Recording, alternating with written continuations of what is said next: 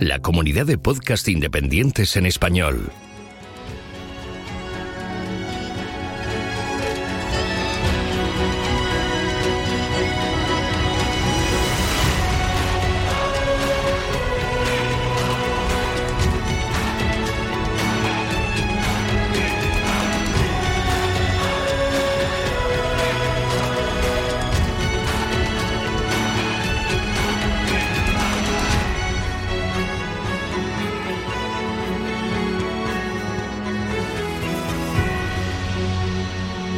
Bienvenido a GeoCastaway.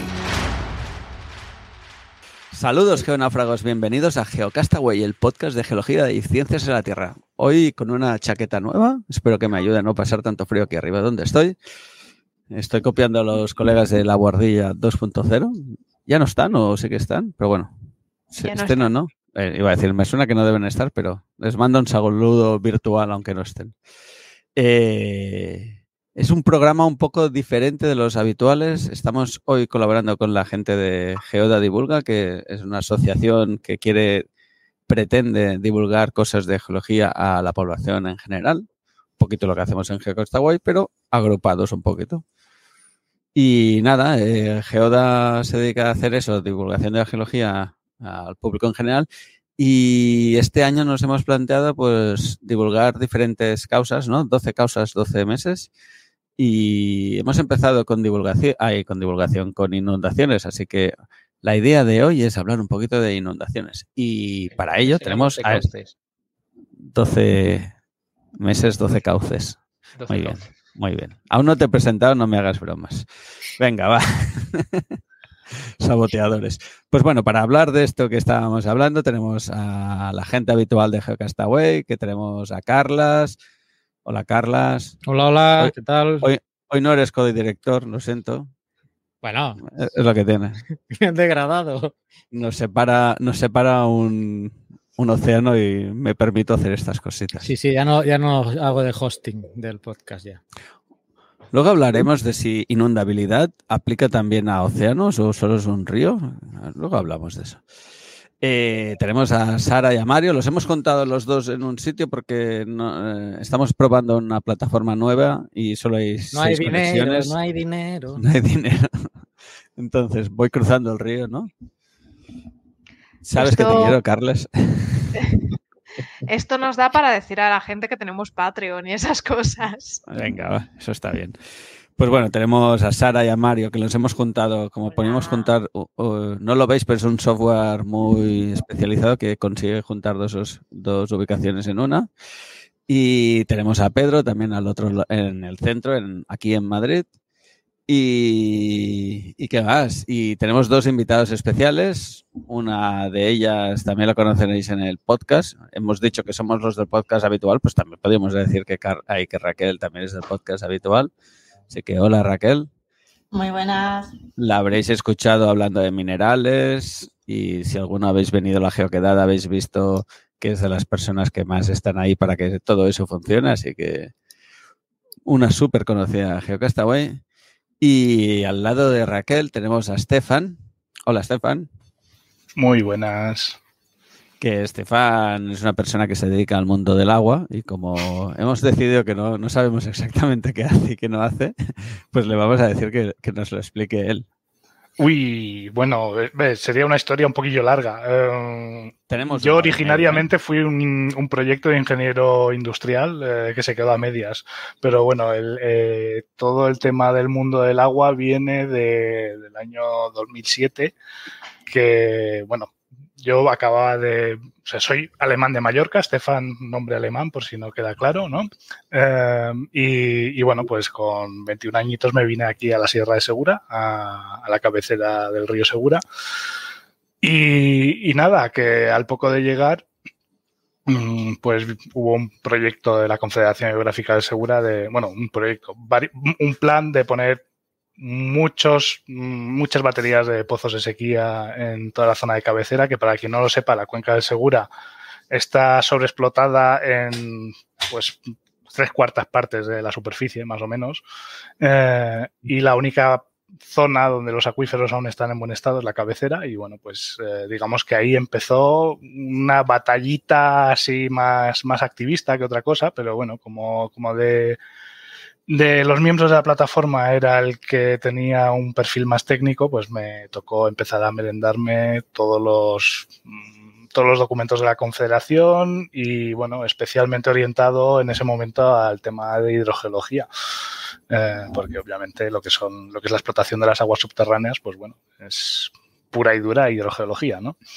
Y, bueno, a partir de ahí, pues eh, ya llevamos una trayectoria bastante larga, ¿no? Desde 2007 hasta ahora, pues bueno, ha, ha llovido bastante, también ha habido épocas que ha llovido menos, ha habido épocas de inundaciones también. Eh, el caso es que, bueno, entre unas cosas y otras, pues hay bastante experiencia acumulada, aunque sea sobre todo no, no como educación formal, ¿no? ¿no? dentro de la universidad, sino más bien desde un mundo de, del activismo y, bueno, pues mm, do, sin mmm, perder la parte técnica, ¿no? O intentando no perder la parte técnica, porque al fin y al cabo el activismo sin una base científica y técnica en condiciones tampoco vale de mucho. Simplemente no te hacen caso.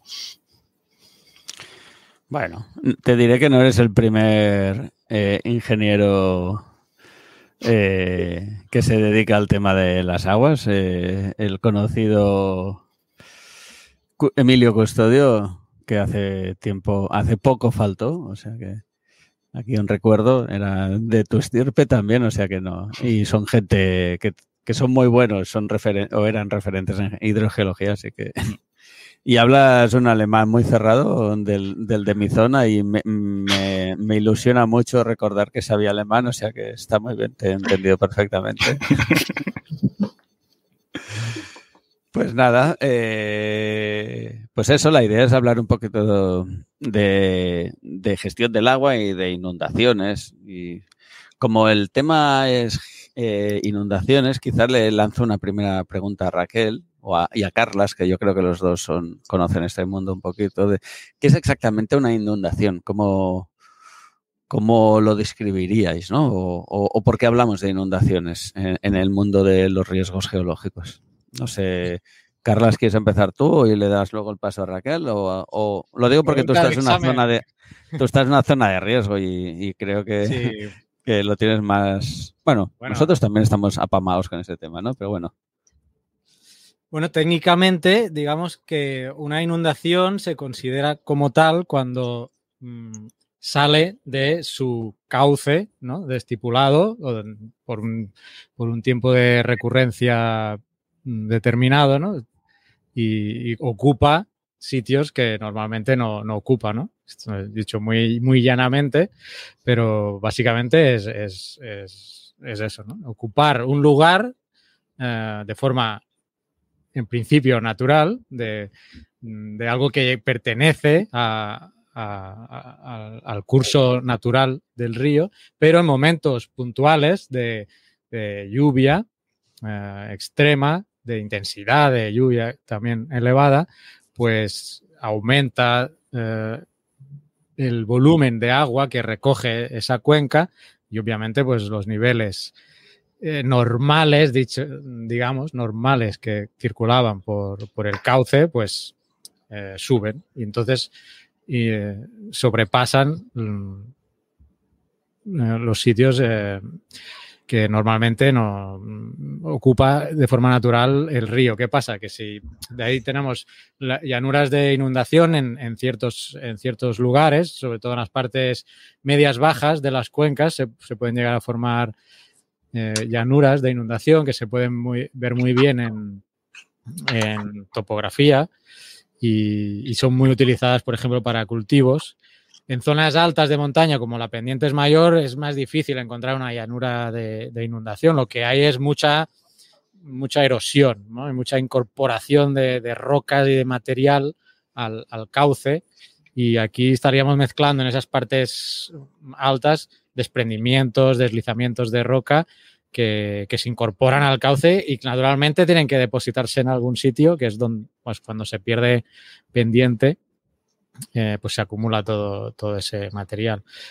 Tipos de inundaciones, hay, no hay un solo tipo de inundación, porque Aquí en El Salvador, por ejemplo, y también en España, en la costa, tenemos las, los flash floods, las, las, correntadas, no sé cómo se traducen en español, avenidas rápidas, algo así, eh, que son los flash floods, ¿no? Momentos de lluvias muy intensas, acumulación rápida. Eh, eh, ¿Pueden ser torrenteras? Avenidas, sí, torrenciales, son, sí, algo así. Y, y, son muy típicas, ¿no? Luego hay inundaciones más lentas, más progresivas. Eh, cada tipo de Esas pasan más como en los Alemania, volcanes. ¿no? En Alemania. Las lentas y progresivas son más cuando crece el Rin, ¿no? Que va poquito a poquito. Bueno, el "Uy, Ebro, el Ebro Que va a subir, que va a subir. El Ebro en España, por ejemplo, también, ¿no?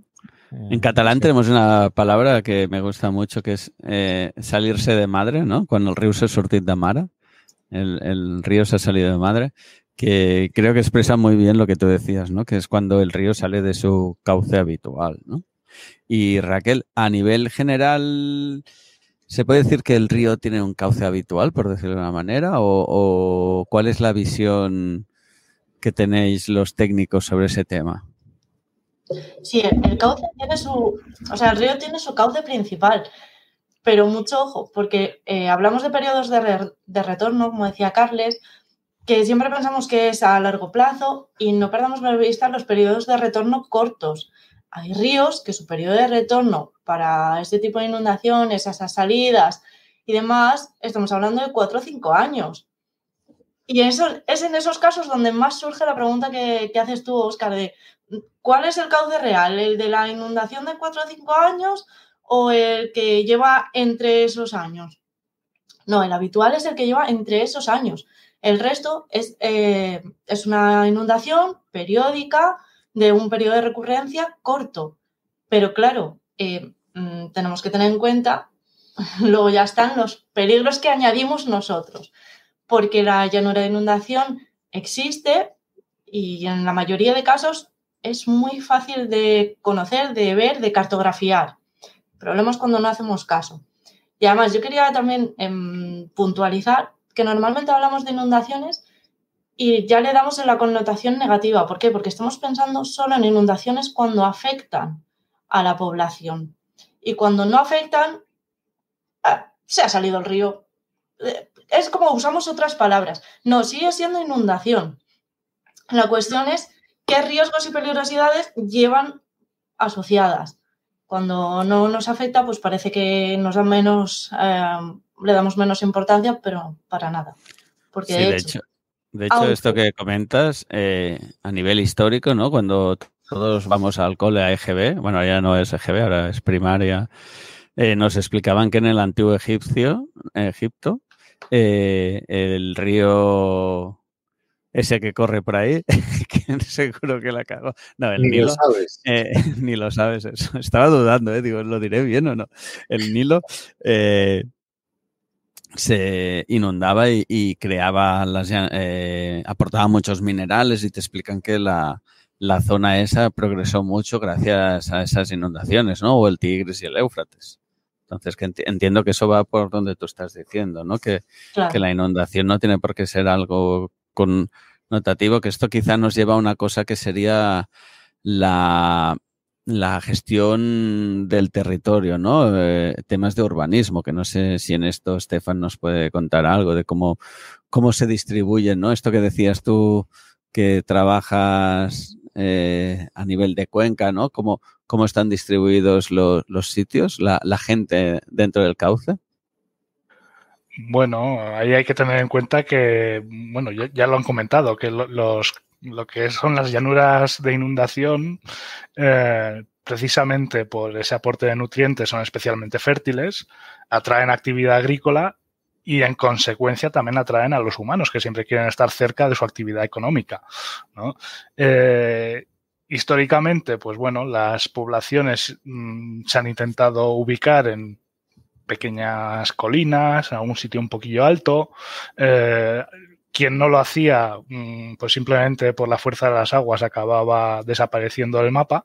Eh, pero ¿qué pasa? Bueno, pues que llega un momento en el que eh, hay una expansión urbana muy potente, precisamente en torno también a, a los ríos, no, ya no solo por el tema de la fertilidad de los terrenos que hay alrededor, sino también porque muchas veces los ríos son mm, unas, unas arterias comerciales importantísimas. O sea, si nos fijamos en, el mapa de Europa a nivel económico, eh, hay clarísimamente todo un arco que va desde lo que sería la zona del Támesis de Londres, eh, subiendo por el Rin y luego por el Danubio, ¿no? Eh, y esos han sido vías comerciales, pero vamos, desde tiempos de María Castaña, antes de que siquiera de que existiera registro escrito, ¿no?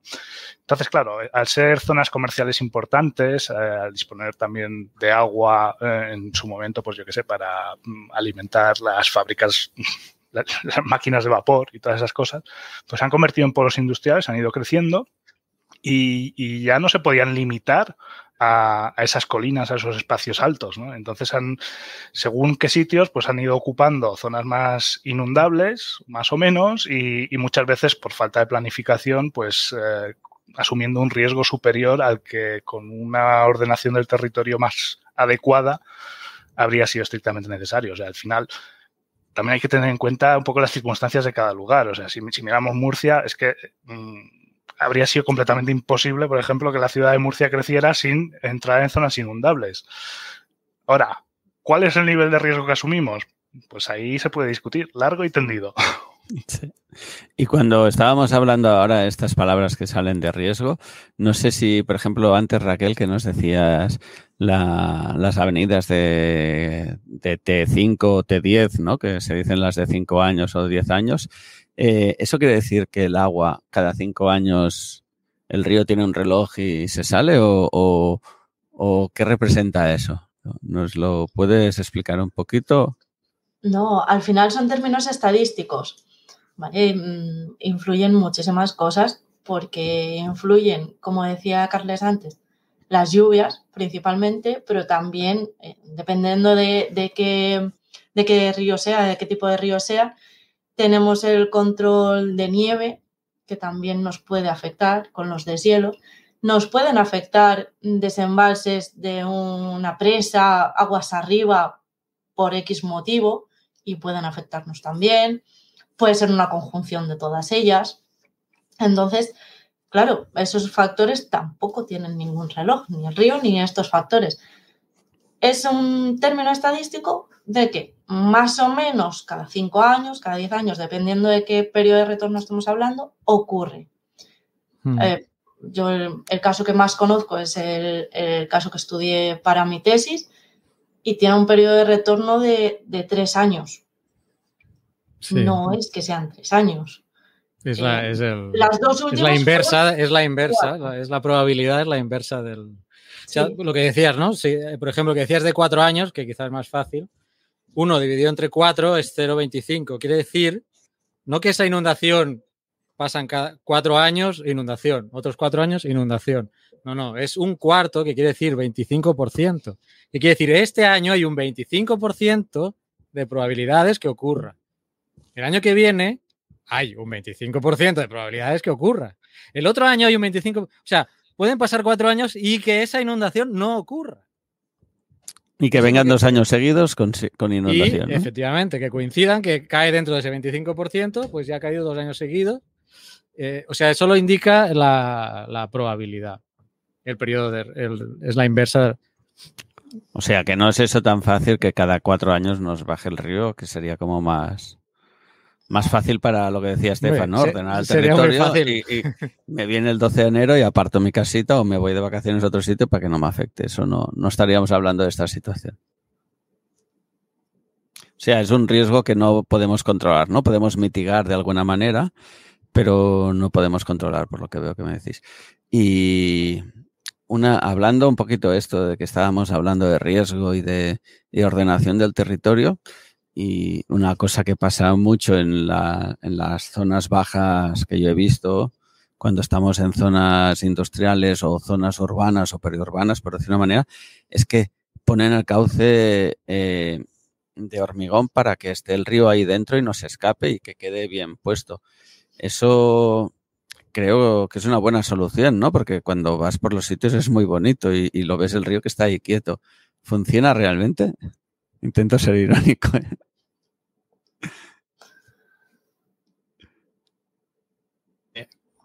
Pues no, a ver, repite. O sea, encauzar un río, ¿por qué no va a ser bueno encauzar un río? Respuesta rápida y fácil, sale mal. Esa es la respuesta a mi pregunta. Bueno, depende, porque encauzar un río puede significar que aumentes la, o sea, disminuyas la rugosidad y pueda fluir, pueda, fluir mejor, ¿vale? Pero bueno, tú entonces luego haces gradas o disipas la energía de otra manera. O sea, no siempre, no siempre tiene que salir mal encauzar. No, a ver, todo depende de cómo se haga. Como casi todo. Claro, es que es como los abogados, todo depende. ¿Y, de dónde? ¿De dónde? Porque al fin y al cabo, mm, o sea, lo que ha ocurrido históricamente es que mm, eso no se hacía de forma ordenada. O sea, cada cual intentaba proteger su terreno, muchas veces los propios agricultores o cosas por el estilo, y al final toda esa agua tiene que ir a algún lado. O sea, mm. si, estás en una ciudad y ya está todo construido y no hay más espacio, eh, muchas veces es una solución mm, pues que técnicamente es la más viable y es la, de menor la que menor coste tendrá. ¿Qué sucede? Que normalmente cuando haces un encauzamiento, que le das más velocidad al agua, muchas veces le quitas espacio al río eh, y entonces toda esa agua, pues bueno, tiene que subir de nivel, eh, tiene muchísima más potencia. Al final generas un problema aguas abajo.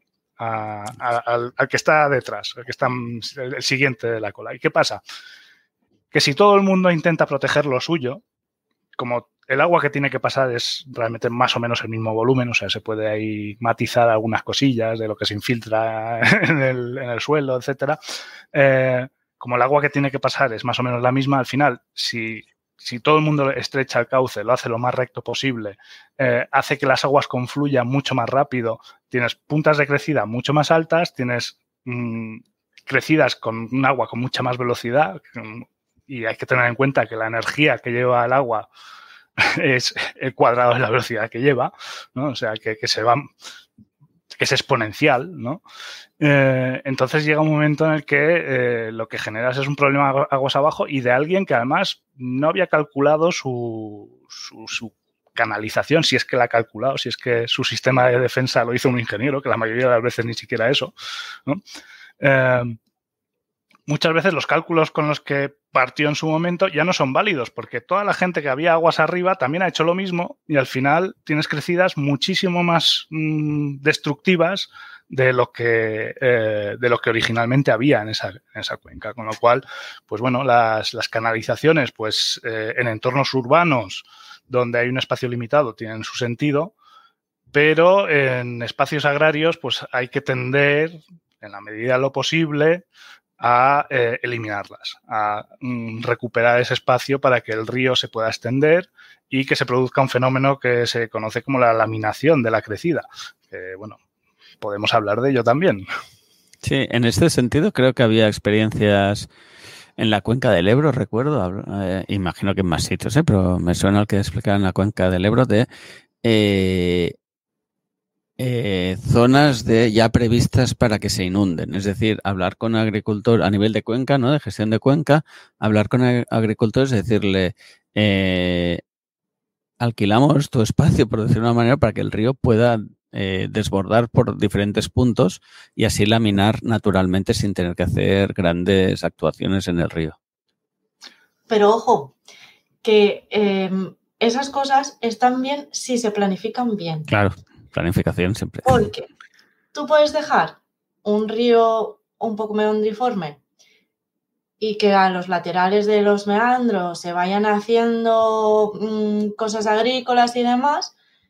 Y si no lo haces bien, igual te plantan los caminos de plantas. Si es eh, norte-sur, por ejemplo, el río, te los plantan norte-sur y lo que haces es todo lo contrario.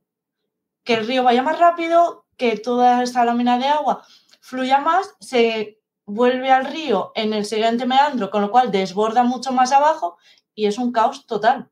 O sea, que esas cosas están muy bien, pero hay que planificarlas también. No se puede dejar a los agricultores o quien sea que no tenga conocimientos técnicos hacerlo sin más.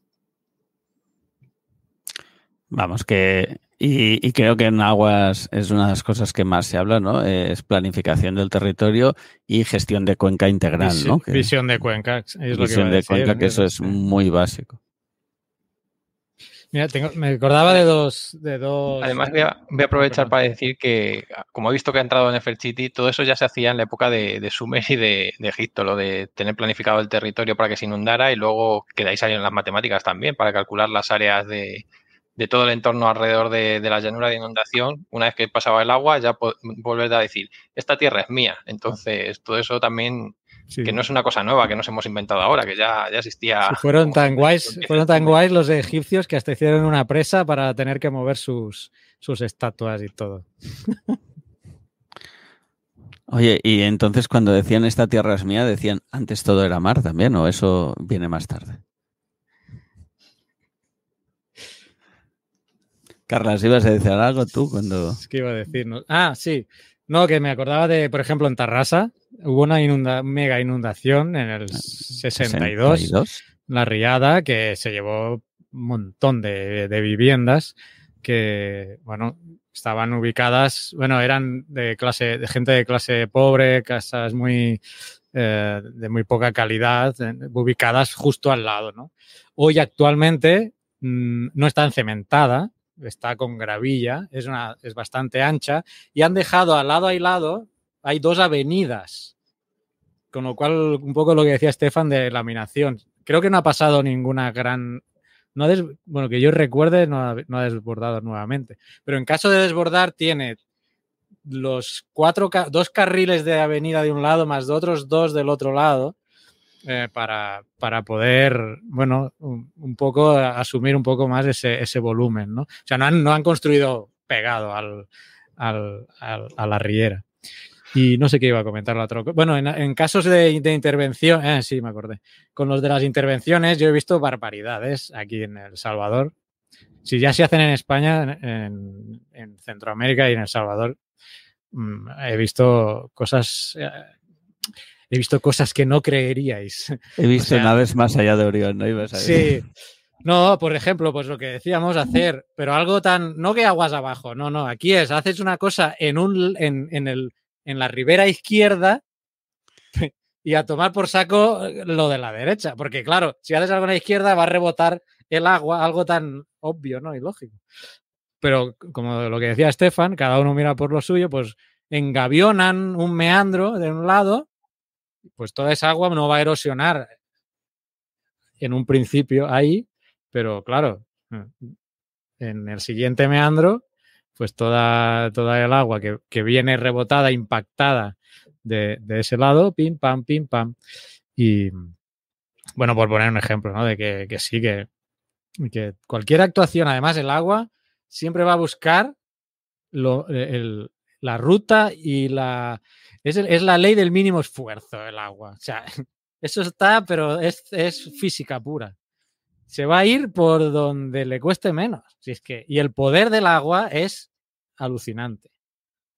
Yo he estado estudiando las, la, la, el paso del huracán Mitch del 98, que es mi maestría, fue de eso.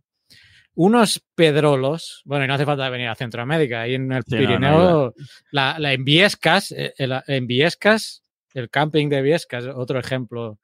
Ese es otro es un manual de libro para estudiar, para todo el mundo que quiera estudiar inundaciones, eh, hidrología, tiene que estudiar el caso de, de Viescas. Pues hay una metodología eh, que se basa en calcular la velocidad del agua que puede haber llevado con las dimensiones de, los bloques que ha dejado. Esto lo inventó eh, de apellido Costa, no me acuerdo el nombre. Bueno, hay un paper y pues te ponías a medir. Costa Gabras, ¿no? Es el director ese de... El director de cine, no, no. No, no. John, John Costa creo que se llamaba. Es una metodología de los 70, 80, ¿eh? Tampoco, o sea, no es algo novedoso. Eh, se ponía a medir las, los diámetros de, la, los tres, de los tres ejes de los bolos que dejaban las inundaciones y llegó a hacer una extrapolación de las velocidades.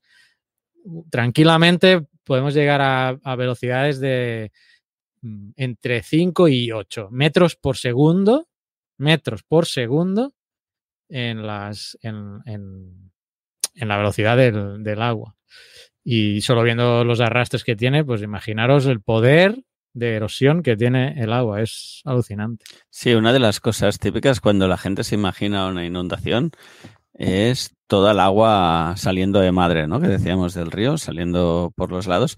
Pero una de las cosas más importantes que tienen los procesos de avenida, sobre todo en climas como el nuestro, es la carga de fondo que tiene el río. Es decir, eh, la parte, entre comillas, bonita, que no es bonita, ¿eh? pero bueno, toda aquella masa marrón que, que fluye por los laterales, por dentro es una masa de sólidos que van chocando contra ellos, bajando a una velocidad brutal por el centro del cauce. Y eso erosiona y luego sedimenta, porque a veces cuando pasa la inundación te vas al puente X y ves que ha quedado todo lleno de bolos.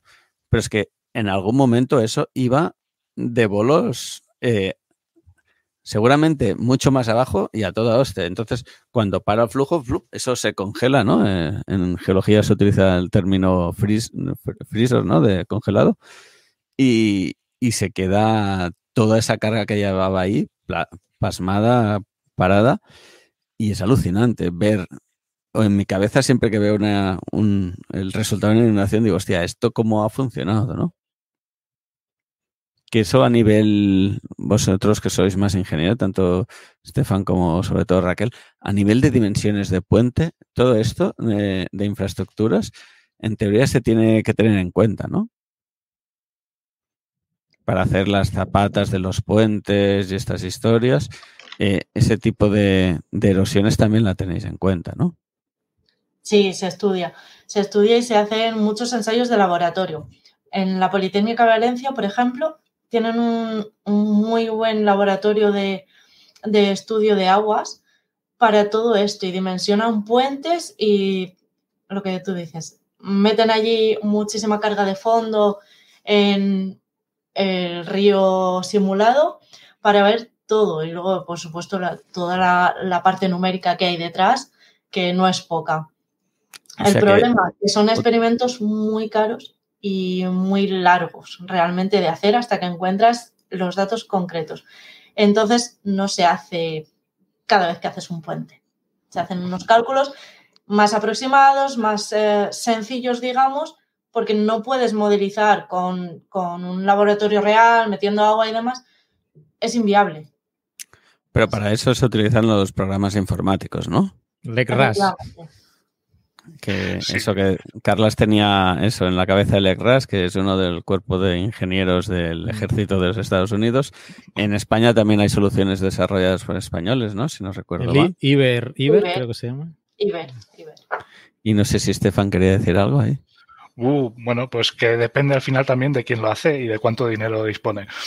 Porque especialmente en el medio rural tenemos un montón de pasos sobre mm, ríos que ni siquiera sabría si llamarlo puente, a veces un vado de batería de tubos o lo que sea que bueno, pues lo hace, pues yo qué sé, el albañil del pueblo, mm, un poco a ojo y, bueno, pues muchas veces sin tener en cuenta eh, pues realmente lo que son luego las crecidas más o menos ordinarias.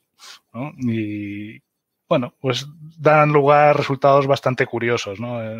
Sí que muchas veces cuando son pasos así de batería de tubos, más allá de lo que es la, el, típico impacto mm, sobre la fauna y tal, eh, digamos que, bueno, pues simplemente se da por sentado que, bueno, como son pocas personas las que viven al otro lado, pues que, bueno, pues si hay una crecida de vez en cuando, pues ya, ya se apañarán, ¿no? Aguantarán en el otro lado.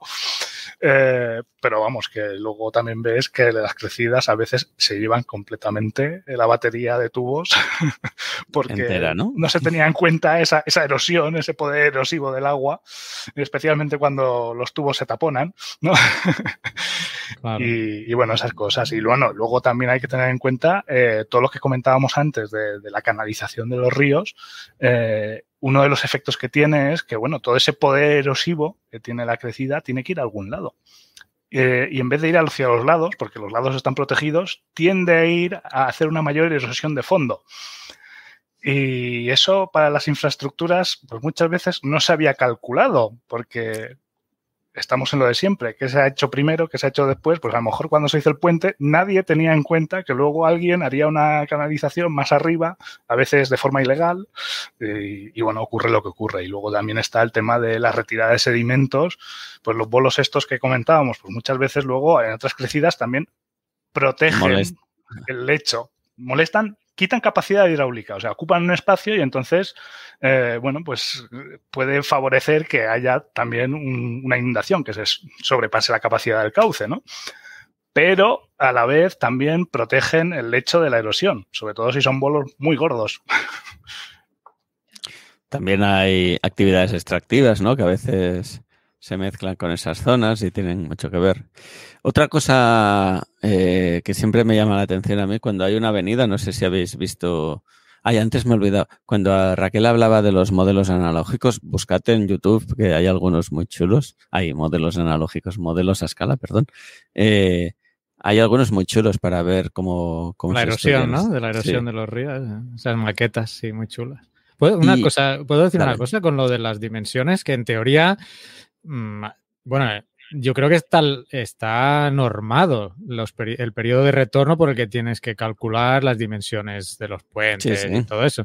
Otra cosa es que, como dice Estefan, pues ahí perdido de no sé dónde, alguien por su cuenta es un riachuelo y vale, pero que si es una obra más o menos importante, eh, tiene que tener su estudio y, y la ley ya debe, eh, debe decirte que pues mm, que tienes que dimensionar ese puente para tanto para un periodo de retorno de, de tantos años. Pero luego calculas ese puente y alguien decide pasar unas canalizaciones de tubos de agua al lado Sí. del puente, te montan una rejilla, empiezan a poner todo de tubos y eso te hace un freno espectacular y sobrepasa la inundación que tú habías calculado. Eso es muy Ya. típico, ¿eh? Y no solo Sí. eso, ¿sabes qué está pasando? Que cada vez los periodos de retorno, que antes eran de tanto, ahora cada vez son de menos. Las lluv- porque los periodos de retorno o, los cálculos se basan en la, en la lluvia. Tú coges, dame los últimos 10 años de lluvia, 20 años. Entonces haces tus cálculos y te sale tanta lluvia. Dices, ah, mira, pues ahí en el típico Excel que nos montamos, ¿no? Pues mira, el de, eh, tengo que dimensionar la lluvia, es esta para, para tanto, para un periodo de retorno de tanto. Claro, pero es que tú vas cogiendo paquetes de 10 años, ¿sabes? De la década de los 70, los 80, y ya te voy diciendo yo que cada vez te, te va saliendo para el mismo periodo de retorno, va, está variando el- la cantidad de lluvia. Sí, Por- y, no solo, no solo eh, por el tema de la lluvia, sino por el tema de los usos del suelo. Que al fin y al cabo, o sea, al final se tiene un modelo de precipitación escorrentía, ¿no? O sea, de, según lo que llueva, hay tanta cantidad de agua que va al río.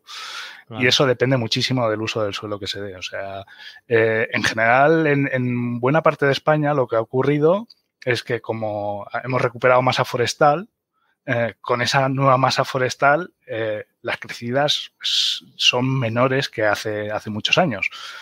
Pero eso depende de qué lugar exactamente hablemos, porque también tenemos algunas cuencas, especialmente las más pequeñitas, que se han urbanizado a tope. Y entonces, claro, estamos hablando de un agua que cae sobre hormigón en vez de caer sobre tierra labrada. ¿no? Y, y claro, el hormigón, pues prácticamente todo lo que le cae encima mm, se convierte en escorrentía, prácticamente todo va al río.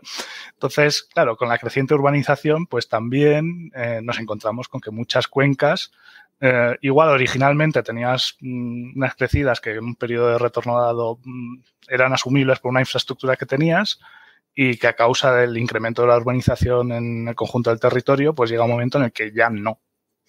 Y eso sin contar con la propia forma del río, que de eso también podemos hablar largo y tendido, ¿no? De precisamente la, la canalización, ¿no? Que si se hace de forma eh, masiva, pues también llega un momento en el que las crecidas son mayores de las que había antes.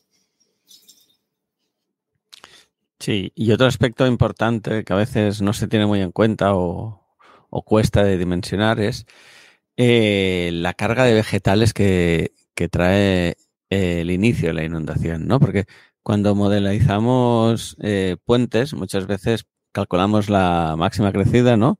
Y ponemos la línea de dónde llegará el agua. Entonces, en función de el dinero que tenga el, el ingeniero, lo pondrá, le dará más altura o no, le dará más luz, ¿no? Que se dice para que pase la, la vía de intenso desagüe del agua. Pero a veces no calculamos que en esa agua hay todo de bloques, ¿no?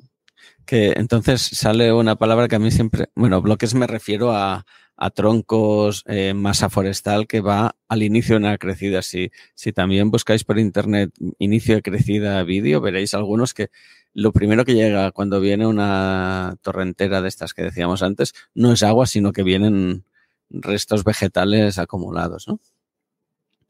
Y, y eso eh, se entrelaza y, y, consigue crear un volumen mucho más grande, ¿no? Y eso también afecta a lo que es la, la propia dimensión de, de, la infraestructura. Y es un tema hecho, muy a tener en cuenta que a veces falla. De hecho, en la web de propio Stefan hay fotografías, he estado leyendo algunas de sus entradas y vienen fotografías de, lo que pasa con eso. Es, nos hablaba de las baterías de los puentes de, batería de tuberías y otros que, se han tapado con, con el desbroce o con la limpieza de, de, los cauces anteriores que se había dejado como para que hubiese un poco más de humedad en el suelo, pero al, al llegar la inundación lo ha arrastrado y provoca lo que estás tú contando ahora. Sí, que es uno de los problemas que mucha gente pasa a nivel municipal, ¿no? Que cuando pasa una riada lo, que dice es que el río está sucio, ¿no? Que es a mí una cosa que siempre me ha molestado. Porque el río no está ni sucio ni no sucio. El río tiene vegetación natural que crece ahí y que ayuda a lo que decíamos, ¿no? Antes, eh, seguro que Raquel y Stefan saben más que yo de esto, de eh, la velocidad del río, eh, lo que dicen el Manning, ¿no? Que no, que no sea tan alto, ¿no? Que no, que no tenga tanta capacidad de correr. Si tú tienes mucha vegetación, el agua tiene que sortear esa vegetación y eso hace un alent, uh, alentecimiento, se dice en castellano, queda muy mal, ¿no? eh, al, ralentiza. Que, ralentiza, gracias. Ralentiza. Ralentización. Ralentización del, del río, que eso a veces es contraproducente para la gente que vive en esa zona donde hay vegetación, porque hace que al, al ralentizar el río sube de cota. Entonces, eh, puede desbordar un poquito más. Pero eso es lo que la gente dice, que esté limpio para que baje, pero gana energía y desborda más en otro sitio. A veces es mejor desbordar poquito a poquito, ¿no? Que no que de golpe te salga una. Esto estamos en lo mismo prácticamente que con lo de la canalización. Es que cada cual quiere quitarse de en medio el problema y le deja un problema más grande al de abajo. Básicamente. Y además, no solo hay que tener en cuenta que, que ralentiza, sino que es que muchas veces si eliminas la vegetación de ribera aumentas muchísimo la erosión. Entonces también se aumenta el caudal sólido, pues el de piedras, fango, etcétera, etcétera, que a veces, eh, a veces es realmente lo más dañino que puede llevar la propia crecida.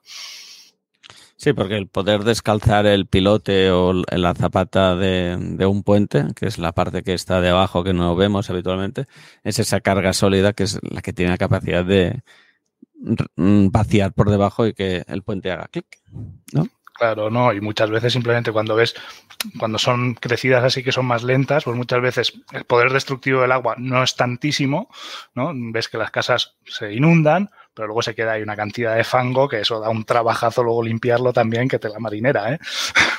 Sí, sí, también.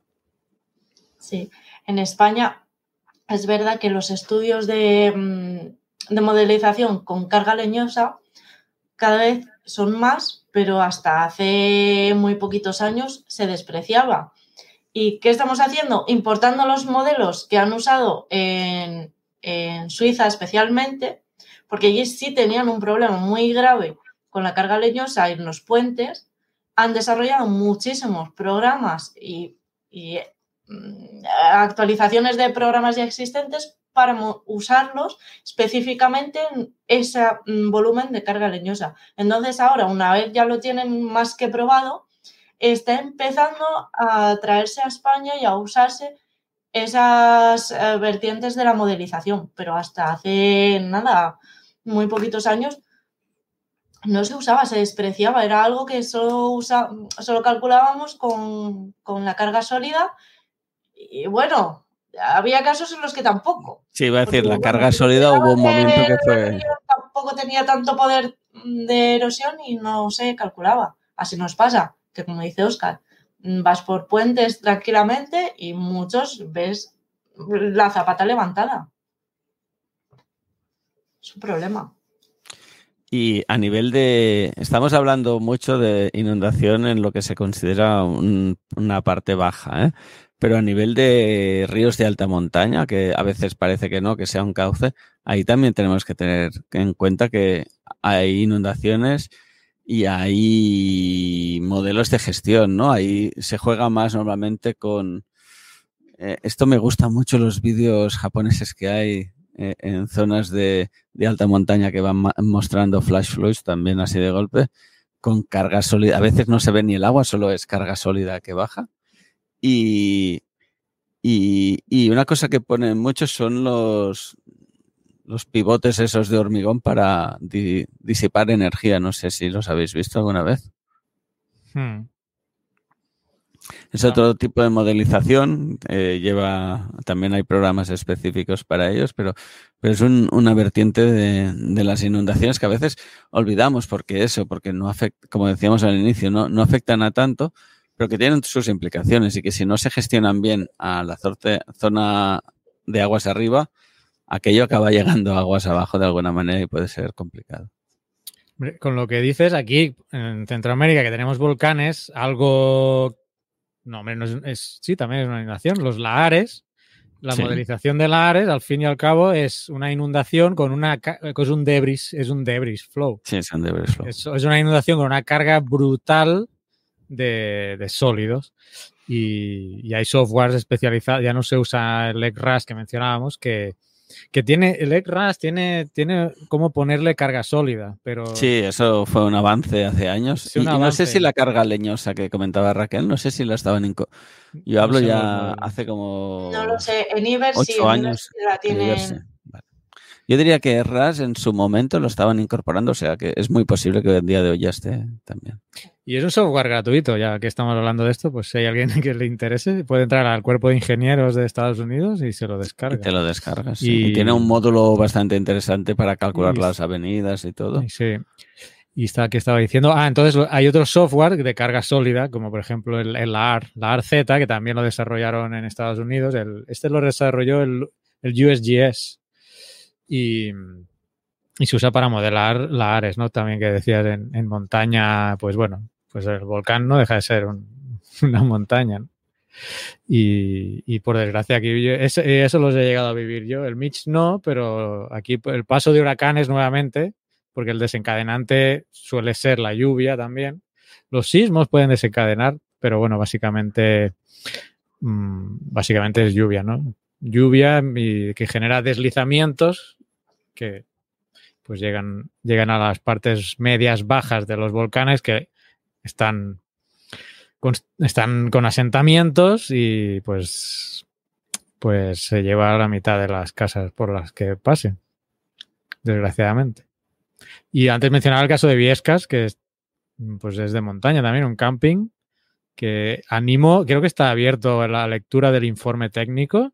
Animo a que busquéis el informe de Viescas en, en internet y, y lo busquéis y lo leáis, que es muy interesante. Yo pasé por allí un año después de la catástrofe y era desolador el paisaje. Fue brutal. Porque la carretera pasaba al lado del camping, entonces se podían ver aún, pasado un año, el verano siguiente, se podían ver los restos de las tiendas de campaña, lo poco que quedó, el lodo, todo. Fue, Mm. fue horrible. Ahí es muy importante ¿eh? los, los sistemas de alerta temprana.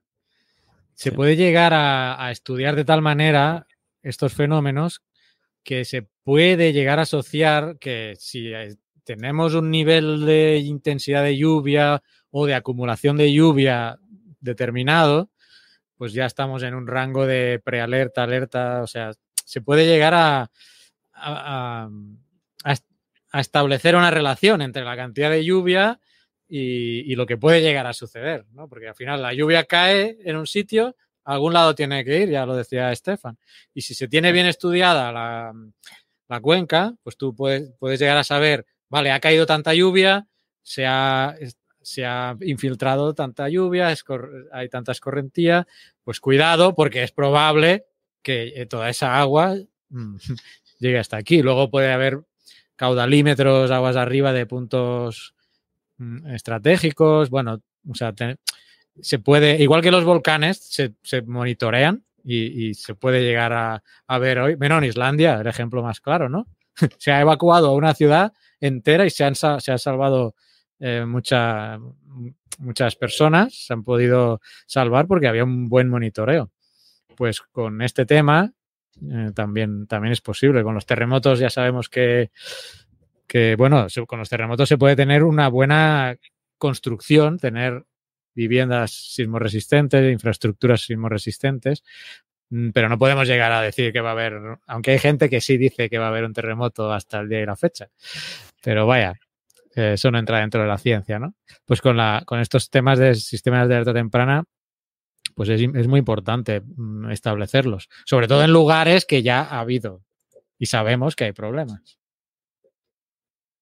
Y Estefan seguro que trabajando con las confederaciones y de Cuenca seguro que mm, estos temas, no sé, claro, es que en España no conozco bien cómo, cómo está, pero pues, tiene, tiene, que, tiene que haberlos. Sí, sí, no. De hecho, España está especialmente bien en, este, en esta materia, especialmente a raíz de las inundaciones en el Levante Balear hace unos años. Eh, la EMET se ha puesto mucho las pilas con emitir primero una alerta mmm, meteorológica, que luego obviamente se tiene que traducir en una alerta hidrológica, ¿no? Eh, el problema es que todavía hay mucha gente que no, no, le hace caso. O sea, ahora este pasado septiembre creo que fue en Madrid cuando mmm, digamos que se envió un SMS advirtiendo a todo el mundo por, parte de Protección Civil de, la Comunidad de Madrid, advirtiendo a todo el mundo eh, pues bueno, que intente quedarse en casa, ¿no? Porque había una previsión de, de, lluvia muy intensa que al final no cayó sobre Madrid, pero sí cayó sobre Toledo, sobre, o sea, por muy poco no cayó en una zona muy densamente poblada donde el, el destrozo podría haber sido aún mayor, porque si no recuerdo mal que fueron cinco o seis personas que murieron en septiembre por estas inundaciones. Sí, ser por ahí, sí. Sí, y, y, bueno, mm, digamos que ya no solo la, todo lo que fue el revuelo en redes sociales de quienes ya se puede uno imaginar, que bueno, que son los negacionistas de siempre, sino que incluso, pues bueno, mucha gente que ignorando esa alerta luego sale a la calle, coge el coche, intenta atravesar un puente que estaba uno de los desaparecidos, que no sé si al final encontraron el cadáver o no, o sea, fue intentar cruzar el puente cuando ya había mmm, bomberos avisando que la gente no pasara, o sea, lo nunca visto. Uh, y, y, aún así hay gente que, que eso lo ignora. Y, y, aquí también, o sea, reivindicando un poco mm, lo bien que está en España relativamente, eh, también tendríamos que hablar de las inundaciones que hubo en Alemania hace, en 2021 creo que fue, en el Ahrtal, que había aviso meteorológico ya con una semana de antelación y bueno, pues desde el ámbito de la política sobre todo, nadie se atrevió a emitir una alerta y eso al final llevó a un centenar de muertos. O sea, estamos hablando de, de, un caso realmente grave y que fue básicamente por ignorar los avisos meteorológicos. Sí, porque eso es importante decirlo, que los, los avisos aquí en España los da el AEMET pero las alarmas las genera protección civil. Es decir, AEMET tiene que dar, digamos, como el soporte científico, pero es protección civil la que tiene que movilizar a, a la, todos los medios requeridos. Entonces, ahí hay una decisión que, claro, tú no puedes, en algunos momentos, la, si el aviso no está muy claro, no quieren mojarse porque puede haber pérdidas económicas y eso parece que fastidia siempre. Luego ya cuando a todo lo pasado, cuando ha muerto gente, que ya encima si ignoran los avisos, como, como dices tú, pues ya es que no se puede hacer mucho más. Pero ha sido una campaña bastante dura la que ha tenido la EMET en, en redes llamándole de todo, porque es que yo he visto auténticas jugadas a personas que están haciendo un trabajo que con los medios que tienen, que con lo difícil que es eh, saber lo que va a pasar con, todo lo que tenemos ahora, y sigue siendo difícil, cuando ya se deciden a, emitir esos avisos y que se ignore ya, es que como, bueno, pues ya, chico, tú sabrás lo que haces con, con, tu vida. Y fue lo que, lo que comentaba Estefan, que por un poquito cayó en una zona que no estaba tan poblada, pero aún así, aquí en Toledo, en la zona de Toledo en el sur, se declaró zona catastrófica. O sea que si eso llega a pasar en el centro de Madrid, pues imaginaos, con, ¿cuántos son? ¿Siete millones de habitantes? O no sé cuántos tiene Madrid. Bueno, el municipio de Madrid son tres millones y medio. Siete millones es, digamos, el área metropolitana. Es Pues fíjate, pues para que hubiese caído todo eso ahí. Sí, sí, sí, no, habría sido un desastre absoluto porque además Madrid está hormigonado a tope. Entonces os podéis imaginar los, los niveles de escorrentía que habría habido ahí, ¿no?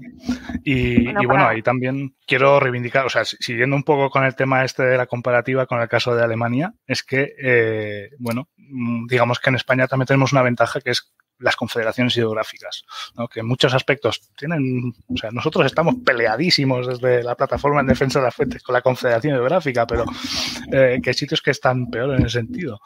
Y, digamos que en Alemania la gestión a nivel de cuenca pues prácticamente no existe. Al final es cada, cada municipio va un poco por su cuenta. Entonces, eh, digamos que esos, ese conocimiento científico sobre mm, cuál va a ser cuál puede ser, eh, digamos, el, el nivel de crecida que va a haber, ese eh, muchas, muchas veces falta y luego además falta un poco el, la, coordinación de, saber quién es la autoridad que tiene que, que, advertir. O sea, en el caso que tú comentas de aquí en España, eh, sí, es protección civil, claramente, hay, pero hay toda una coordinación detrás que no se ve nuevamente.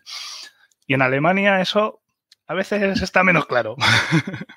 O sea, tanto que se habla del orden de los alemanes, eso es un mito. ¿eh? Eso, eso os lo puedo contar muy bien que por algo vengo de ahí, digamos. Curioso. Sí, porque tiene sentido ver una, un río en su cuenca, ¿no? Gestionarla en su cuenca. Eso es. Sí, parece Pero es que hay tema... común y, es, y, está la directiva marco del agua que desde el año 2000 obliga a hacer una gestión a nivel de cuenca, pero en realidad es una cosa que es relativamente excepcional y que además en eso España fue pionera hace 100 años, en 1926. Ostras. Y que las cuencas no tienen. Estamos hablando de un territorio, pero es que una cuenca puede traspasar países. O sea, y bueno, el Nilo se ha mencionado antes. El Nilo tiene unos follones que no lo sé con detalle, pero, pero menudos follones que tiene el Nilo. Y el Rin en, y los, Europa y lo sigue teniendo el un, Nilo un con buen las ejemplo. Claro, la, directiva de marco del agua que hiciera esa, que apostara por esa gestión a nivel de cuenca, precisamente viene de los grandes ríos europeos que al superar varios países, pues claro, eso para coordinarlo a nivel nacional, imposible. Entonces, claro, tú, eh, tú, dile a Rumanía que está recibiendo todo el follón de toda Europa, ¿no? Decirle, hostia, pues, sí. La gestión Exacto. a cuenca es básica en un río, vamos. Claro, y ahí pues una entidad supraestatal como la Unión Europea pues viene muy bien para ese para coordinar esa gestión a nivel de cuenca. Aquí en Guatemala creo que van a hacer, quieren hacer una mina de no sé qué metal que las aguas vienen al Salvador, Uf. al río. Entonces ahí de momento pues están viendo, pero bueno, digo un caso porque conozco, pero como el que acabo de describir, a punta pala, o sea, países que tienen minería en la cuenca alta y la cuenca baja está en otro país, eso pasa en muchos sitios. Acordaos del desastre del que era, creo que era bauxita, ¿no? El tratamiento de bauxita en, Alemania, que, o la zona del Danubio, perdón. Creo que fue Serbia, ya no me acuerdo muy bien, o Austria, eh, por ahí abajo, pero vamos, que, que sí, Alemania tiene, tiene, Danubio, pero relativamente poquito. y sí, o sea, afectó prácticamente a toda, a toda la cuenca, fue un problemón. Estaba buscando un dato que quería mencionar al principio porque eh, lo he encontrado, lo que pasa es un poco antiguo, que lo tenía en, el, en, en mi tesis y ahí lo mencionaba, que son, para dar una idea de los desastres que ocurren, tengo, pero esta, no pensaba que era a nivel mundial, en Centroamérica, las causas de desastre en Centroamérica entre 1960 y 1995, y la fuente es la OEA, la Organización de Estados Americanos. Pues el 68% fueron inundaciones. De ahí lo seguían los deslizamientos con el 17, terremotos con 7, eh, 2% volcanes, 6% otros. O sea que los... Quizá visualmente cuando hay un terremoto vemos que pues sí hay bastante desastre, ¿no? Pero que a nivel a nivel global, bueno, al menos en Centroamérica, pero te, tengo la idea de que a nivel mundial puede ser algo parecido. Porque lo que pasa con las inundaciones es que muchas veces eh, son muy locales y son, son víctimas mm, que van sumando, es un goteo. Un terremoto tiene un, un terremoto muy fuerte, puntual. Hay, desgraciadamente, muchos muertos en un solo evento. Pero las inundaciones es algo muy recurrente que va sumando, va sumando, va sumando. Entonces, al final, en, un periodo amplio, la, suma es, no sé si Raquel o, no sé si alguien más tiene, tiene ese dato, porque a nivel mundial no lo tengo, pero me da la impresión que se podría extrapolar este que tengo yo de Centroamérica. Porque sí que había oído yo de estos desastres silenciosos, ¿no? Porque son pequeños, que nadie, pues sí, que va, aquí ocurre una mini inundación en El Salvador y hace poco, hubo, bueno, hace, dos años, eh, murió, gente, murió gente y pues no creo que haya llegado a Europa, ¿no? Eso, ah, como no sea una macro inundación, pues no es algo que... Ahora hay un terremoto en Chile o México, muchos fallecidos, eso sí salen los medios. Pero las inundaciones, pues son este desastre silencioso que va sumando, que va sumando. Y fíjate si es silencioso, que me, que me sorprendió que la, la nomenclatura de los huracanes, que se ponen, sabéis que se ponen nombres de hombre y mujer alternadamente. Y yo, mi mala idea, tenía pensado que cuando un huracán causaba víctimas, lo voy a dejar así la frase, cuando causaba víctimas, lo quitaban ese nombre, porque claro, había causado daños, o bueno, víctimas o daños considerables. Y ahí está el detalle, que si ese huracán no había causado daños considerables, no se quita porque me pasó que fui a ver, no sé qué listado sacaron, digo, pero si este huracán pasó, creo que afectó El Salvador, y yo tenía conocimiento que en El Salvador habían muerto uh, gente, habían muerto, claro, no centenares ni miles, ni, ni miles, pero quizá una decena, veintena de personas. Pues no, no se quita, no se quita el nombre porque hayan muerto 20 personas. Tiene que ser un daño considerable. Eh, y yo tenía la idea que no, que digo, coño, ¿qué hace este nombre de huracán aquí si pasó por El Salvador y causó víctima? Y estaba en la lista, estaba en la lista. Entonces me sorprendió eso, ¿no? Para que lo, lo quería vincular como lo del, bueno, pues sí, un desastre silencioso. Esas 20 víctimas, pues sumaron, no salieron en ningún lado y van sumando. Y puede ser que a nivel global, pues este 68% que decía en Centroamérica en este periodo. Mira, a nivel de desastres naturales ocurridos en el mundo en el periodo 1995-2004, que en el chat os he puesto el enlace al libro de Pobres por Desastre que editó la ONG Geólogos del Mundo. Eh, el total, eh, el que destaca más son inundaciones, con 1.210 en ese periodo y va seguido de tempestades de viento. El resto, que son unas 800, el resto ya nos movemos por valores de 200, un poquito por debajo. Tsunamis, terremotos, temperaturas extremas. Así que el evento a nivel mundial que más se repite es la inundación sin ningún lugar a dudas. Pero es que además, en el caso de inundaciones y estos eventos, no solo son los muertos directos, también hay muertos indirectos. Eh, una inundación te arrasa cosechas, te arrasa y en una zona agrícola pues te puede matar de hambre a la gente luego a largo plazo, enfermedades, eh, mosquitos por humedad, es una serie de cosas. Cólera, una, uno de los problemas habituales, el cólera. Y luego, aparte tenemos que tener en cuenta que justo esos riesgos naturales son los que es posible que con el cambio climático se vean afectados tanto en frecuencia como en intensidad, porque terremotos y eso es poco probable que le afecte el cambio climático o, volcanes, pero inundaciones y vientos sí, eso se va a modificar los patrones con los cambios de, temperatura de, cómo está el océano y como todos los problemas que están asociados a eso. Entonces, tenemos que ya no convivir con ellos, sino saber que, que es probable que se recrudezca. Entonces, no valen opciones como hasta ha habido hace poco, me leí yo hace unos años el plan de ordenación municipal de aquí de Toledo, en el que te ponía que como una máxima de la ciudad era que tenían que, que construir en la llanura de inundación del río. Entonces me quedé un poco sorprendido porque es que además lo repite varias veces. Lo único bueno es que creo que al final ese plan se ha se ha paralizado y ha pasado el tiempo que tenían que para implementarlo y no sé si en el próximo lo van a hacer así, van a poner esa chorrada igual o, qué van a hacer, pero vamos, no tendría ningún sentido tener que, aparte de por los valores de paisajísticos, biodiversidad, etcétera, ya por la simple tontería de estar luchando contra un río cuando hace poco, por ejemplo, hemos tenido inundaciones que se han llevado la parte de la zona industrial por delante. Entonces, a ver si eso sirve para que por lo menos en este caso se, mejore.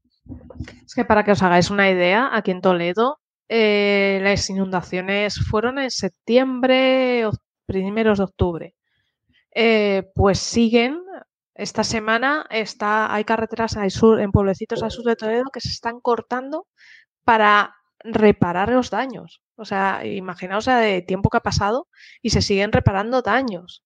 Yo de camino al gimnasio paso por una zona de Toledo y eh, la carretera eh, tiene aún restos de lodo. O sea, yo paso con las ruedas por encima de un montones de, lodo tras, eh, que arrastró el Tajo. Y lo que queda, y lo que queda. En Alemania la zona está de la Artal todavía están de obras y de hecho lo curioso es que no se aprende de la lección están haciendo la obra exactamente igual que estaba antes. Están volviendo a construir casas exactamente en el mismo sitio que estaba antes. Eh, ¿Por qué? a veces mm, también es un tema del valor que tiene el terreno, ¿no? O sea, ahí hay que a veces ponderar. O sea, la vida humana tiene un precio, es algo un poco feo de decir, pero eh, en la práctica sí. Eh, y bueno, pues eh, digamos que se pondera ese riesgo, tanto en vidas humanas como de coste económico del daño que, sufre esa infraestructura, con el valor del suelo que tiene eh, ese lugar. Entonces, evidentemente, hay sitios. Los de seguros saben mucho de inundaciones. saben mucho de inundaciones, los de los seguros. Justo creo que eso va a ser el, el, el joder, ¿cómo se dice? los, que los que van a mover realmente los problemas estos de Desencadenante, ¿no? Van a ser los, las compañías de seguros porque van a dejar de asegurar ciertas zonas cuando incluso los organismos, en la administración te, permitan construir en ciertos sitios, van a ser los propios seguros los que te digan, no, es que mira, no te aseguro eso porque no hay quien pague el, el, retorno. Ojo, ojo, que muchas veces quien, quien cubre ese, ese coste al final acaba siendo el Estado. ¿eh? Sí, porque eso va vía fondo de compensación de seguros y si no pasa al Estado directamente. Exacto, exacto. Una, cosa que decías antes, Mario, de... O sea, que Raquel iba a decir... Perdona. Ah, perdona, Raquel, sí. Creo que iba a decir algo, Raquel. Nada, que efectivamente que el consorcio de seguros, el, donde más dinero gasta anualmente en España, pero con muchísima diferencia, más del doble del siguiente, es por las inundaciones. No por las heladas, no por las sequías, no, no, es por las inundaciones.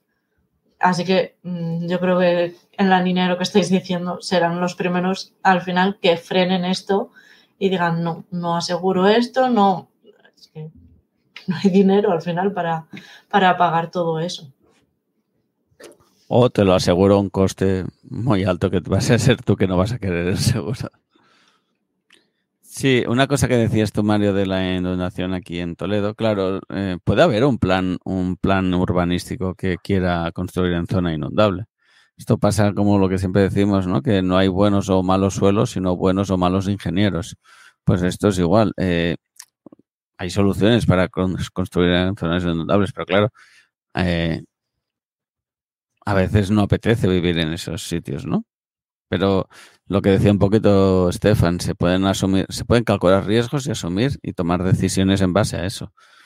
Pero claro, ¿quién, quién está dispuesto a vivir cuatro pisos arriba porque lo de abajo se puede inundar, ¿no?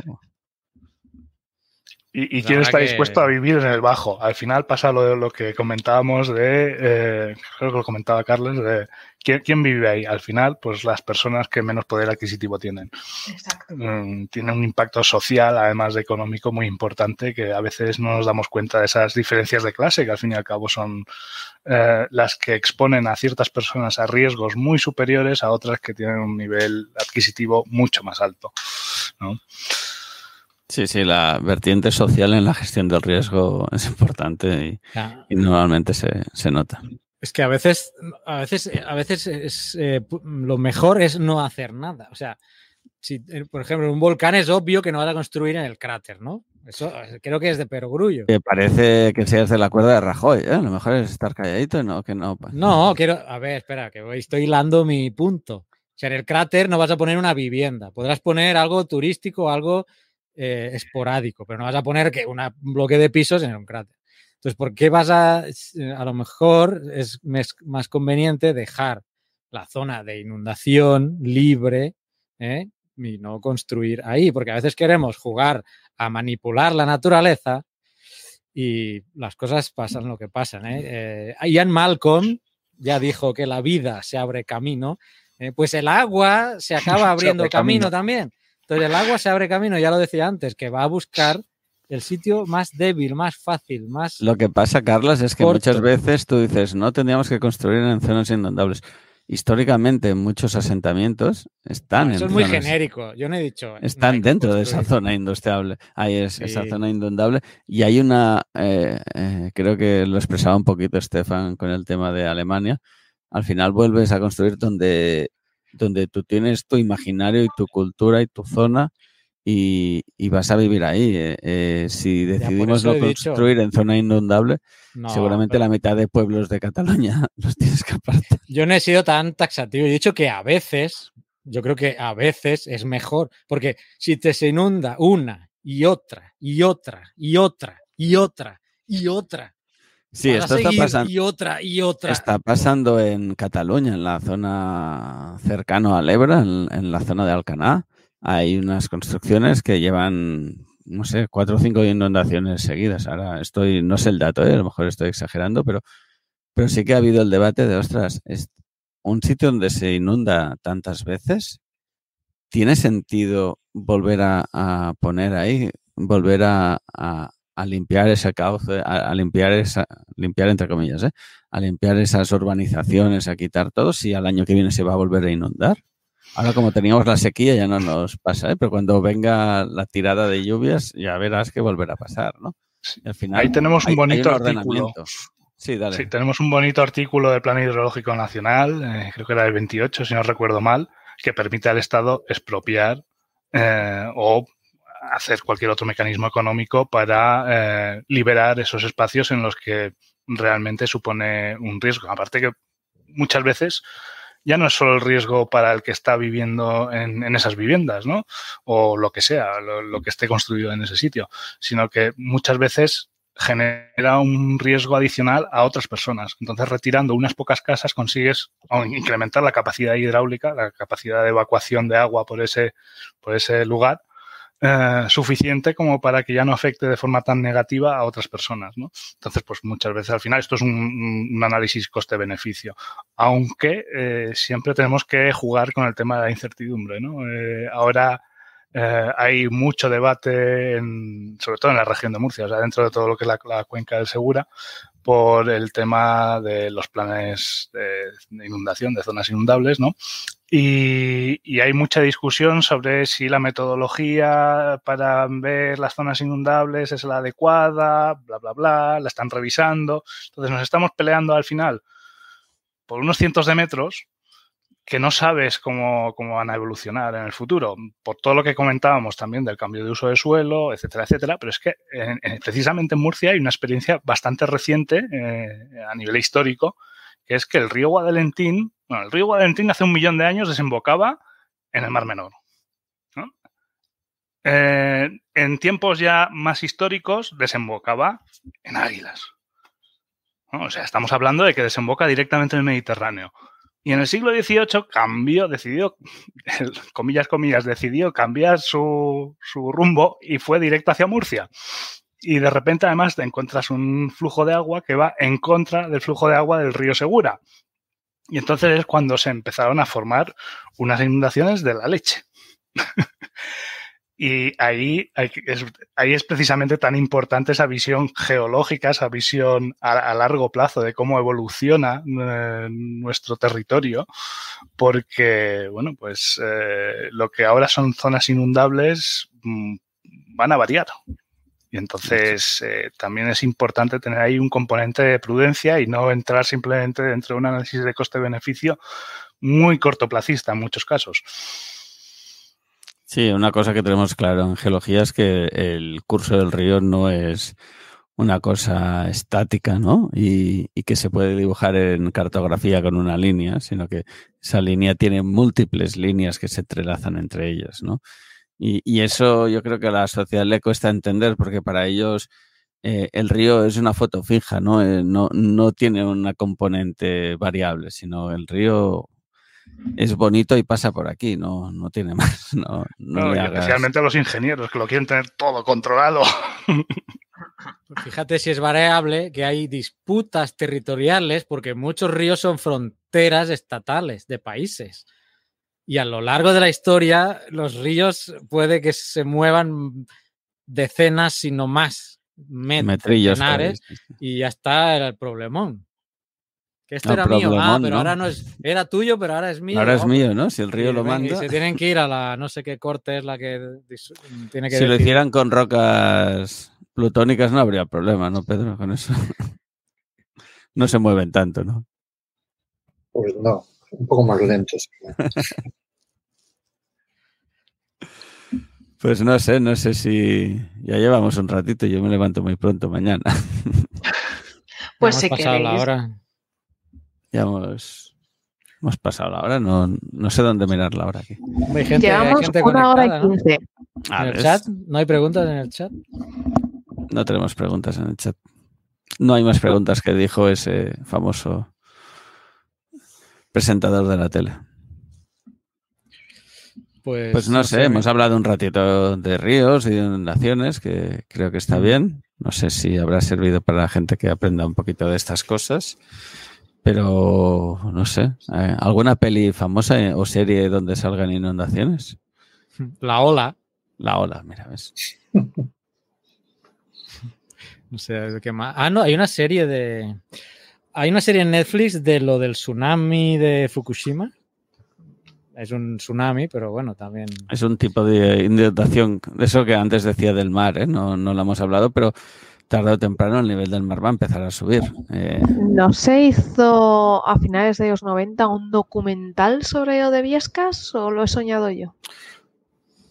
Es posible. Puede, no- puede ser, sí, yo creo. O si buscáis de Viescas, ahí- ahora se hizo no sé cuántos años, 30 años se debía hacer ya, o veintitantos.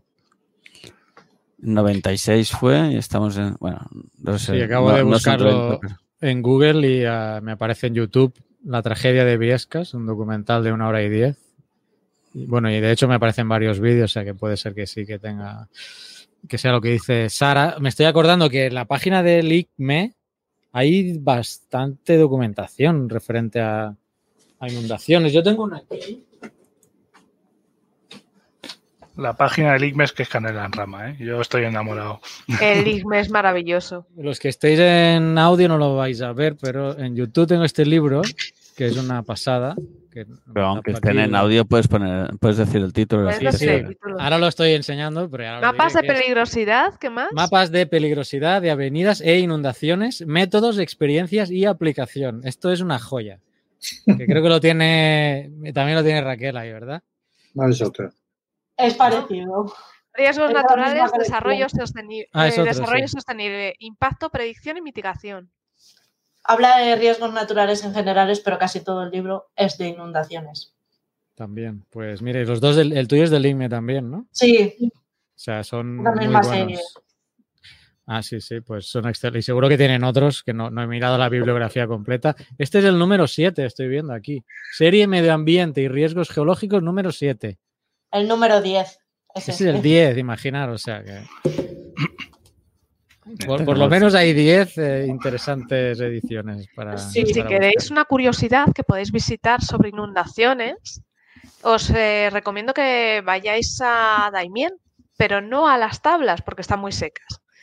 Quiero que vayáis a visitar la motilla de Azuero, porque resulta que el ser humano en la edad de bronce vivió un, en la edad de bronce, la baja edad de bronce, vivió un periodo de cambio climático con unas sequías impresionantes. Entonces, escaseaba el alimento, escaseaba mm, el agua. Entonces hicieron una especie de construcción alrededor de un pozo donde ellos almacenaban la comida y lo poco que tenían. Pues si lo visitáis os vais a dar cuenta de que los muros exteriores son muy gruesos. De hecho, hay como siete u ocho muros pegados unos a otros porque se les caía. ¿Y eso por qué sucedió? Porque al final de Hada y Bronce volvió a llover. Entonces el terreno donde está la motilla de Azuer se inundó y al, el suelo al estar blando empezó a, tirar eh, el muro y fueron ese muro reforzado tantas veces es debido a esa inundación, a ese cambio climático. Así que ahí tenéis una curiosidad sobre cómo se, el- la inundación del terreno hace que también los cimientos caigan. Pues sí, sí, un tema del que no hemos hablado hoy, la motilla, la verdad es que es una visita totalmente recomendable, la motilla de Azuer. Y nada, yo mm, por mi parte solo, la mayoría de la gente igual no sabe si está en una zona inundable o no. Eh, invito a mirar eh, el Sistema Nacional de Cartografía de Zonas Inundables, eh, que bueno, lo puede buscar muy fácilmente en Google, que es un mapa a nivel de toda España con las zonas inundables, pues bueno, según los métodos de cálculo utilizados, que luego siempre varía un poquitillo. de- Pero bueno, da un una buena idea. ¿no? Sí, sí. Y para los que sean un poco más cañeros, eh, pues en las confederaciones hidrográficas, bueno, antes hablé de la Directiva Marco del Agua. Una de las cosas que también obliga a la Directiva Marco del Agua es hacer planes de participación ciudadana. Y eh, también hay una directiva de inundaciones que obliga a que todos los planes eh, relativos a la gestión del riesgo de inundación eh, sean también participados por la ciudadanía. Mm, al final en estas reuniones somos muy pocos los que nos implicamos, pero el que, el que sea un poquillo friki de estas cosas, eh, Que sepa que en la web de su confederación hidrográfica va a encontrar información a punta pala como para aprenderse completamente todos los riesgos de inundación que hay ahí en, en su zona y, y, bueno, y obviamente puede también contribuir con sus propias opiniones, su propia visión para, bueno, pues intentar entre todos hacer unos planes mejores. Y eso que has dicho, Stefan, de, de los mapas de inundación, creo que es una de las cosas que en los últimos 15 años, por decir una, una- cifra de años, se ha mejorado muchísimo y hay a, disposición una cartografía impresionante de, de las zonas inundables, que eso, ¿eh? que cualquier ciudadano puede acceder ahí y ver en qué condiciones. Además están pintados con los típicos colores de riesgo normalmente, o sea que es fácil de ver y de entender. Sí, antes de comprar una casa, desde luego, hay que mirarlo. Y si no, la mirará la aseguradora por ti. Pues muy bien, no sé si queréis hacer una ronda de despediros o eh, recordar que estamos... en Aprovechar este- lo- que aprovechen los, los dos invitados a que nos digan sus webs o dónde localizarlos, que por si la, la gente quiere buscarlos para aprender de ellos. Sí, eso es importante. Pues no sé si Estefan quieres decir algún sitio donde te puedan encontrar o no, o prefieres vivir Bueno. en anonimato, que es, es más tranquilo. No, no, yo soy un poco exhibicionista con eso. Eh, no, a ver, eh, yo básicamente soy el portavoz de la plataforma en defensa de las fuentes de los ríos Segura y Mundo. Eh, en Twitter, defensa barra baja fuentes. La web mm, pues, es paisajesdelagua.wordpress.com. El problema es que había otra web que también se llamaba paisajesdelagua.es y entonces, bueno, ahí hay un lío que hace ya mucho tiempo que quiero cambiar ese, ese nombre y de hecho igual coger un dominio para, para este asunto, pero bueno, eh, que lo mejor es buscar la plataforma en defensa de las fuentes. Raquel, eso que hemos contado la tenemos en el podcast hablando de minerales, también la tenemos por Geoda Divulga y no sé si la tenemos por más sitios, que yo soy muy No, desastre. en Twitter, ¿no? Tu- bueno, X, X. En X, en X corre y no sé si quieres con- explicar alguna cosa de esas que tienes por ahí o... Sí, me podéis encontrar en casi cualquier follón metida porque me va a la marcha. Geocastaway, Geoda, en Twitter en general como mm, doctora Geo. Y bueno, si os interesa el mundo de la geología y queréis saber más y queréis recibir clases, tengo una academia también, Centro Estudios Martínez. Ya que estamos aquí, pues nos ponemos. Claro que sí. Y nada, muchas gracias siempre a, a Oscar, Carles y demás familia por invitarnos una vez más. Bueno, pues a vosotros. Eh, mm, Estefan ha, ha dicho el Twitter o X o no, no sé si tiene redes sociales, quiere decirla o no. no Ha, sé. ha dicho Sí, sí, lo ha el, dicho. el usuario de, Ah, lo ha de dicho. las fuentes. Es que me he levantado a dejar el libro que, del ICME. Quizá ahí- pesaba mucho el libro del ICME. No, bueno. Pues Tengo nada, para ir, para ir cerrando, decir eso, eh, que, mm, taca, taca, que estamos en esos 12 meses, 12 cauces, 12 causas. eh, y, y, Pues has este- apurado porque hoy es el último día del mes. Ah, ¿Me estás estamos dándole- diciendo que tengo que ir corriendo a subir esto?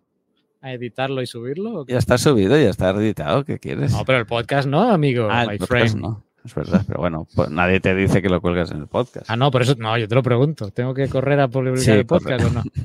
Vale, vale. No, Es depende de dónde. Depende de, de qué uso horario hablemos. Bueno, eso iba a decir, como tengo siete horas menos, ¿verdad? Me Tú, vais a tú hacer tienes más, tienes, tienes más horas, al revés. Más horas, sí, tengo más. Mi Mientras reloj tiene- no nosotros tiene dormimos. 24. Mientras nosotros dormimos, tú lo puedes colgar.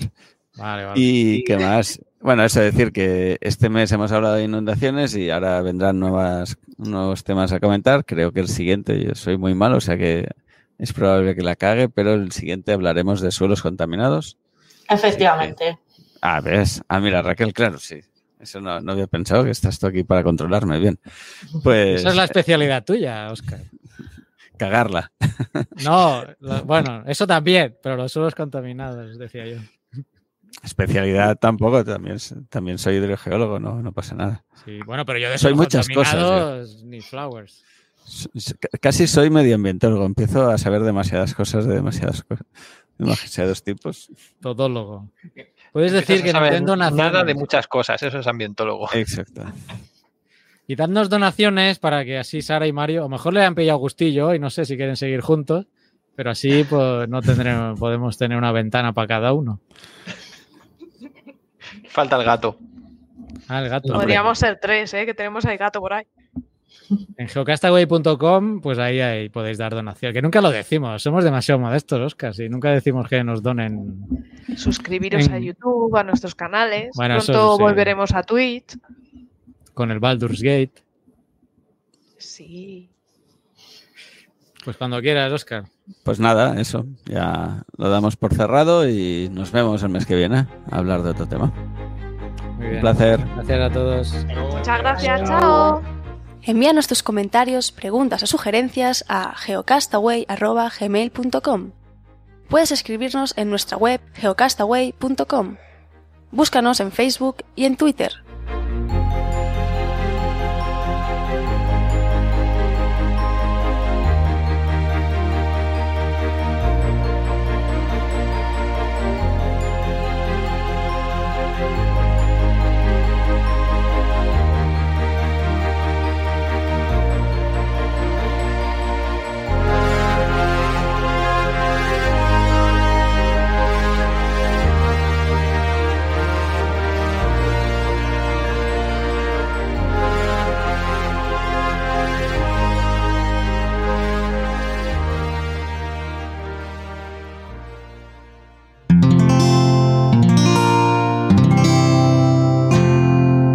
Puedes escuchar más capítulos de este podcast y de todos los que pertenecen a la comunidad Cuonda en cuonda.com.